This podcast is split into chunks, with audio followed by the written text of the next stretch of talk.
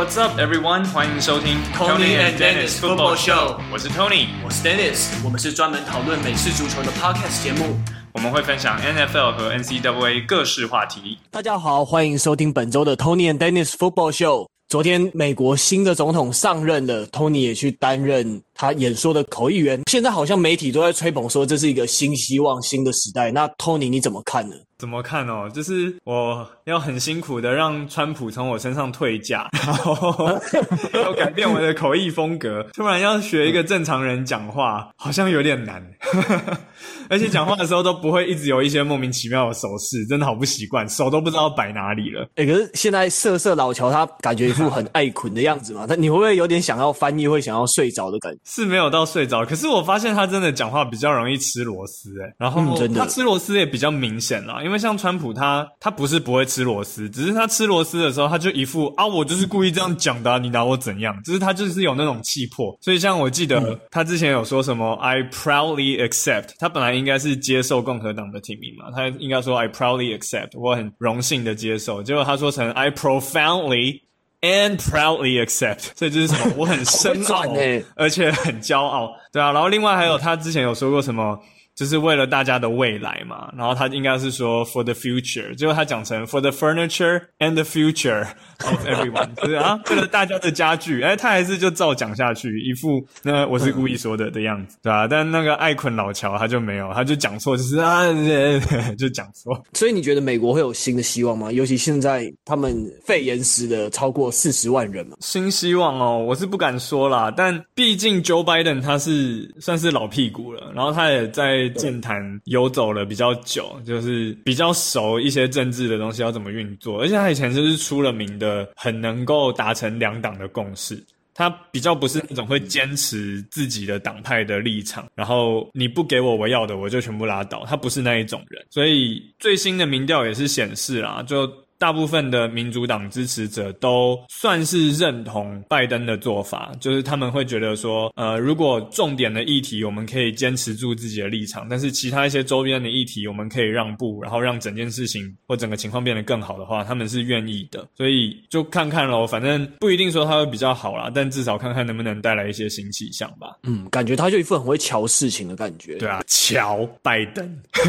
嗯，对。然后这个色色老乔啊，他签了一堆行政命令。那主要就是要说，你现在有规定说，在可能一些政府单位的大楼里面，你要戴口罩，然后还有说要加速疫苗的施打。嗯，那其实这个算是跟运我们运动最有关系的。如果你疫苗打得快的话，那你不仅 NFL 球员可以安全比赛，那如果照进度来讲的话，搞不好下一季球迷就可以回到场上。那这样子，可是其实川普政府的那个防疫团队好像其实也是有点错估了一些东西吧？他们其实疫苗的产量跟配注射的速度，对啊，对什么都全部都错估。对啊，本来不是说什么到几月几号之前要施打什么一千万还是多少，然后我忘记确切数字，但我知道最后他们是只有达标原本的十分之一嘛。对对对，差不多。对啊，所以不知道看看能不能拜登上台之后会比较好，就一样不知道了，就再看吧。嗯嗯，但当然我们是。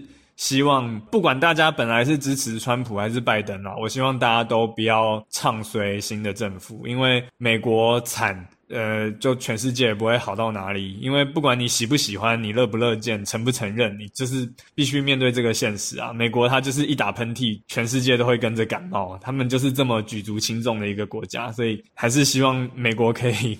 赶快把他们的阵脚给给稳住，这样子。嗯，没错。诶，那好啊。那回到如果上礼拜比赛的话，嗯，诶，你你觉得 Drew Brees 该退休吗？你觉得虽然他出现三次 interception，这非常罕见。嗯，但是好像有两球，我觉得不完全算是他的错。可是，然后而且，其实，在上我写一篇专栏给我们那个美国报纸来用，但其实我后来没有贴在 NFL。你看，我觉得自己好像有点被打脸的感觉。尤其是今天看到 Drew Brees 他老婆，他说他这个球季他是撑着旋转肌受伤，还有足部筋膜撕裂在打球，而且他是没有报告 （unreported），所以等于是自己偷偷硬撑的。我觉得让自己被打脸一下，因为我写到说，其实我个人当然是非常希望 Drew Brees 留下的吧，因为第一个他跟 Tom Brady 的达阵大战，他们都已经 Tom Brady 是五百八十一次嘛，那 Drew Brees 是五百七十一次，两个人都还有的拼，但重点已经不是谁第一还第二，我觉得最重要是还能欣赏两位传奇四分位的较劲这样子。然后 Drew Brees 他的传球成功率还在，那虽然二四达阵跟六超节的比例可能没有那么漂亮，但其实那也还可以接受。而且我觉得最主要就是 Michael Thomas 跟 Alvin Kamara 这两位队友真的是可遇不可求的进攻搭档。那他们现在整体的防守也在联盟的前段，我觉得还是有一定的实力。那而且 Drew Brees 又独缺一座 MVP，那近代伟大四分卫像 Aaron Rodgers、Tom Brady 还有 Peyton Manning，他们都拿过一次以上。那我觉得 Drew Brees 不比他们差。可是你这个年纪要拿 MVP 真的太难了。但如果能再帮圣徒拿一冠，的话，也许可以弥补一点这种缺憾。那还有最后，就像你讲的，说 Drew Brees 跟 Sean Payton 他们这么好的教练跟四分卫搭档，才拿过一座冠军就退休，真的蛮可惜的。嗯，可是我觉得现在看好像 Drew Brees 到这种程度，好像我觉得是不是偏向退休的可能性好像稍微大一点？不知道诶、欸，就不知道他会是那种急流勇退型，还是再拼一把型。像 Phil Rivers 他就宣布退休啦。对，他今而且他是反弹，有点急流勇退感觉。我会特别对这种觉得可惜耶、欸。嗯，可是反过来讲，那种不知道诶、欸，死撑硬撑的，到最后老兵不死，只是凋零。也是会让人有点唏嘘，就看你怎么看啦。嗯，对啊，因为我就觉得说，也许他就可以慢慢接班给 Taysom Hill 或者是 Jameis Winston 看看。嗯，这也是一个做法，就是他可以保持一个老鸟带新人的这种。就是他不一定要上场，但但是他在场外还是会有很多的价值。嗯，对，对啊。但我觉得如果 Drew Brees 也宣布退休的话，那 Philip Rivers 也蛮衰的，因为他当初转队，结果他转队的消息全部都被 Tom Brady 盖掉。那如果现在他退休，然后 Drew Brees 也跟着退休。那他退休的消息也要被盖掉，他就是永远活在比他更大咖的四分位的阴影之下。虽然说他也算是一个还不错的四分位，就是老字号，然后还不错的一个四分位，但就一直永远活在人家的阴影底下。对啊，很可惜，就是缺一个冠军嘛，不然数据其实也真的很好，对啊，也蛮好看的了。对啊，就真的算是水准之上了啊。哦，对，你有特别想要聊一下 Browns 跟 Chiefs 这场比赛，对不对？有啊，我我蛮想要聊的，就是一样，身为半个俄亥俄人啊，我觉得哦，黑哨啦，裁判黑哨，对啊，我觉得达阵区前 fumble 那一球很明显吧，他就是 targeting 啊，他就是头盔对头盔的碰撞，那就唉。已经不知道该怎么讲了。对，你说的完全没有错。那我们这边跟听众来稍微，如果是有一些比较新进的听众，我们来稍微介绍一下。就假如说你的碰撞，你是由头低下去，然后往前冲的那种动作的话，都是算犯规的。不管你是瞄准对手的头，还有颈部，或者是甚至是对手的躯干、臀部，或者是整个下半身，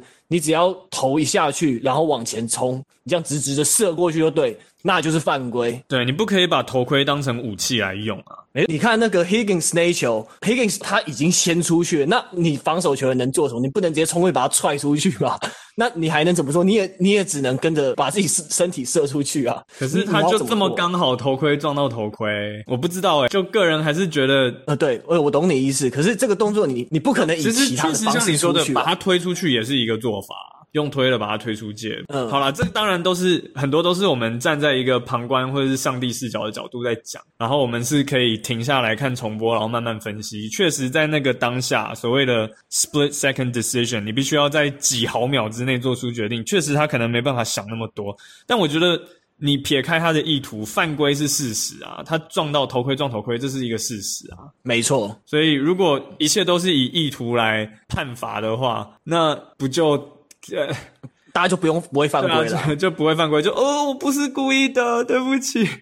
对啊，所以像 roughing the passer，还有 roughing the kicker，很多时候也是啊，你就觉得他就是刹不住啊，就顺势的撞下去，啊，但你就是撞到人家，这就是一个客观的事实。对，所以我不知道，除非以后他们可以像刑法一样，你可以去分辨，像英文有所谓的 murder 跟 manslaughter，那中文就是。所谓的谋杀跟过失致死嘛，对不对？你就是如果你可以把它分到那么细，然后去有不同的判刑方法。所以如果你今天是 intentional 的头盔撞头盔罚十五码，如果不是 intentional 就罚给你打几折，罚个什么七码八码之类，I don't know，随便乱讲。这如果你要把它搞得那么复杂，那当然。可是现在就是以结果论啊，结果论你就没有再分说你是过失致死还是是谋杀，那个人死掉了就是事实，你头盔撞头盔就是事实，那你就是要罚嘛。对啊，我又在那边乱比喻，可是呀，大家应该懂我的意思。对，我懂，我懂你的比喻啦。对，我的想法跟你类似，所以我一直在想说，如果。是我们打球遇到这一球的话，到底要怎么守？就除了你就是用一个超人式飞扑过去，用手把它推走之外，啊、还可以怎么还可以怎么做？就是你就是去把他的球撞掉，或把他球拍掉。但反正你就是说手先伸出去就对了。对啊，你不一定是要做事要去情报他，然后最后导致你头盔会跟他头盔碰撞。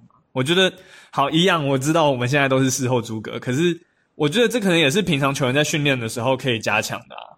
我们说要怎么让这个比赛变得更安全嘛？那这种情况可能就是以后球员可以考虑列入他们的练习当中。像我们接球员练习，就是会有很多 scenario 嘛，像是你在边界，你要怎么样两只脚，或者是大学的话，一只脚留在线内，然后接球，就是我们都会针对这些特殊的情况去训练呐。那我相信防守也可以针对这种特殊的情情况去准备。那这样子你在场上实际遇到的时候，你就不能再说哦，这是一个 split second decision，我没有想到那么多，所以我就给他撞下去了。这就不再是一个借口，因为你练过了，你遇到这个情况，你就是要换成另外一个方法，不会伤害到对方的方法来挡下这一球啊。诶，那你觉得 Patrick Mahomes 他会放宽，他会被放宽通过 concussion protocol 吗？啊，对，这一球真的也是他那个时候站起来，你看他站起来的样子，真的是让人捏不止一把哦，好几把冷汗，他感觉，对，他感觉人已经不在那了的样子，对，已经呛掉的感觉，对啊，然后刚好我也觉得很巧，我们上礼拜才聊到 Chad Henne，不知道为什么突然会聊到这个人，然后就他就真的上场，对，那时候你不是还说，诶，怎么感觉好像没有听过他？然后还在说哦，对啦，毕竟他前面是 Patrick Mahomes，他没有什么机会上场，然后他就上场了。呀，yeah, 我觉得以后我们真的不要乱乌鸦嘴。所以我觉得如果对上比尔这一场，哈，我不知道诶，我不觉得他们该放宽，因为 Patrick Mahomes 还那么年轻，他就算今年拿不了超级杯冠军，他以后机会还他也拿过啦。哦，对啊，他也拿过了，但 所以他没有那么急再去拼第二座、第三座、第四座，因为他来日方长嘛。但如果你让他以一个还没有回到百分之百的状况就就回到场上。我觉得他很可能会再受伤诶、欸，那就算而且再受伤，我觉得 concussion 脑震荡不是一个不是一个我们可以不严肃看待的一个事情啊。他就是、对，而且这脑子里面东西真的很难掌握，你真的很难去掌握诶、欸。对啊，而且就算他现在好了，大家也都知道有所谓的 CTE 嘛，就是长期的碰撞下导致大脑可能会有一些萎缩，那这个是不可逆的伤害，这不是说一次 concussion 两次 concussion。休息一下就好之类，它就是一个不可逆的结果，所以我觉得联盟不该放宽他们的一些程序或标准啊。但说真的啦，他要是真的放宽，我们也不会知道。对，为了票房，为了话题性，确实啦，为了你的收视率，感觉就会放宽。对啊，最新的报告也是说嘛，就他们说 Patrick Mahomes has cleared some protocols，然后他们就不讲那个 protocol 是什么，但是他就说哦，他已经通过了，然后他没有讲说是不是通过到可以回到。场上还是怎么样的，但就不知道。但现在就感觉一切都好黑箱。对，因为我有看到报道说他们的电球是没有对外开放的，所以你根本不知道他是参与到什么样的程度。那他有说到还是在 protocol 里面，只是 protocol 它其实有分五个阶段，那你不知道他到了哪一个而已。这样子，对啊，你不知道他到了哪一个。那那个 protocol 它的第一个阶段是 symptom limited activity。就是说，反正你只能非常少量的一些有氧运动而已。然后到第二个阶段才是可以做有氧运动。那那到第三个阶段，你才可以特别去针对 football 做你的专项训练。但其实也是要在维持三十分钟以下。第四个阶段还不能有 contact。那我自己看一下那个关于新闻的描述，我自己是觉得他可能还在第三个阶段这样。嗯，对啊，所以我不知道诶，就如果酋长没了他。大概真的就没戏唱了啦。比尔队今年真的来势汹汹，就算有 Patrick Mahomes，其实比尔队也不一定会输。所以站在球队、站在收视、站在联盟的很多短期的利益来看，确实他们很可能会放宽。可是长期来说，如果要放长远来看，我真的不觉得他们应该要为了这场比赛去牺牲或冒险 Patrick Mahomes 的健康。对啊，而且他又是联盟这么重要的看板球星。对啊，其实对，真的不应该去短视尽力才对。对啊，如果他们最后就反而让比尔队这样爆冷门的话，诶，搞不好也是另类的另一种话题性啊。你看 Josh Allen，他今年有这么大的转变。对啊，真的进步很多，嗯，他真的完全已经变了一个人，不再是那个拿着球或者是一天到晚会乱跑的 Josh Allen。对啊，所以我觉得长远来看啦。当然，我我自己本身不是 KC 的球迷，所以我讲的一派轻松。但长远来看，我真的觉得，真的要确保 Patrick Mahomes 百分之百在上场比较好。嗯，那所以目前酋长看起来应该是没有 Patrick Mahomes 就 GG 的嘛？那其实上次上次在例行赛比尔输给酋长，其实我觉得他们并不是真的输在说你们战术或者是球员表现真的非常不好，因为记得那一场是下大雨嘛。我记得上次我们也有 review 那场比赛，那其实。比尔在比赛过程中，你一开始就急于想要抢攻，然后反而把自己打得很乱，然后再让 Patrick Mahomes 抓到反攻的机会，反而把比尔打得乱七八糟。但我觉得这个是有点战术上设计的问题，不是说比尔这支球队真的比酋长差到非常多。所以我觉得你这一季 Josh Allen 变一个人，现在状况正火烫，酋长的确没有 Patrick Mahomes，应该是打不赢的。嗯。哎，等一下，我们这样子是不是有点打乱我们自己本来节目的节奏啊？通常不是 preview 都要留到最后吗？还是我们赶快再把话题拉回来一下？都行，都行，随意。好，那我们再 review 一下好了。那你觉得圣徒对海盗的这场比赛，你还有看到什么亮点吗？看到亮点就是 Michael Thomas 整个被守住吧，就他没有几次接球的机会，那都没有接到，我觉得很惊人的。我觉得海盗的 secondary，我们大家都在说，就是说他们 secondary 不太好，还是怎么样，结果他们居然打出了这么棒的一场比赛，我觉得蛮惊讶的。那我觉得自己打球。以前也会有这种感觉，我会有一种就突然好像嗑了药吃了大力丸一样，突然信心爆棚。我觉得很怕这种信心爆棚的现象延续到下一场对包装工。如果他们真真的延续这一股气势的话，我觉得 Aaron Rodgers 不会那么好过。虽然现在各种分析啊都看好包装工能赢，但我觉得事情不会有那么单纯。诶，但其实我们看到他们两队，就是包装工对海盗，他们在第六周的时候有交手过一次。那一次，Aaron Rodgers 也是被打到不知道自己姓什么叫什么。对，那时候是被他们的整个 front seven 打得乱七八糟的。对啊，所以我觉得海盗队的 front seven 再加上，其实他们的 secondary 虽然好像没有很强，可是又好像总是在关键的时候，他们就是可以抄得到球，或者是可以挡得下来。所以有又好像没有那么烂的感觉。对，这就是一个有时候数据上可能不一定反映得出来，它就是一个 intangible 那种你看不到摸不到的一个 X factor。那种所谓的 X 因素，你没有办法解释的这种因素在。对，有时候好像就是一个气势打上来就，就他们就不一样，他们就换了个人似的。对啊，所以诶怎么办？我们又好像不小心又踏入了 preview 的领域。对，我们一直踏到 preview，还是我们就 preview 下去好？好吧，既然都这样子，好，那我们就顺势 preview 下去吧。对，所以其实我觉得这样比赛包装工，其实我觉得也也不会赢到那么多诶我觉得不会像大家觉得包装工会赢，可是应该不会这么一面倒。对，不会这么一面倒。而且加上海盗队他们的防守中枢，他们的 inside linebacker Devin White，他一整季完全没有缺席过任何一个 snap，他的存在对于 Aaron Jones 来说会是一个非常麻烦的事情。嗯，那我的话，哇，怎么办？我上个礼拜竟然四之四，竟然全部都猜中。本来我还在开玩笑说，今天我们 podcast 是不是一开始就要来放赌神的主题曲，可是后来发现好像会有侵权的问题，所以最后我们就很孬的就作罢了。但是，对对对，不知道我能不能持续这个赌神的气势，一直到这个礼拜哦，从反指标竟然就变指标。那我也跟 Edward 开玩笑说，搞不好真的就是负负得正。当我们三巨头三个反指标聚在一起的时候，其中有一个人就会负负得正，就会突然变得很正。有可能哦。对啊，所以我就再赌赌看好了。我这个礼拜呢，我就还是猜海盗队赢。为什么？有什么理由吗？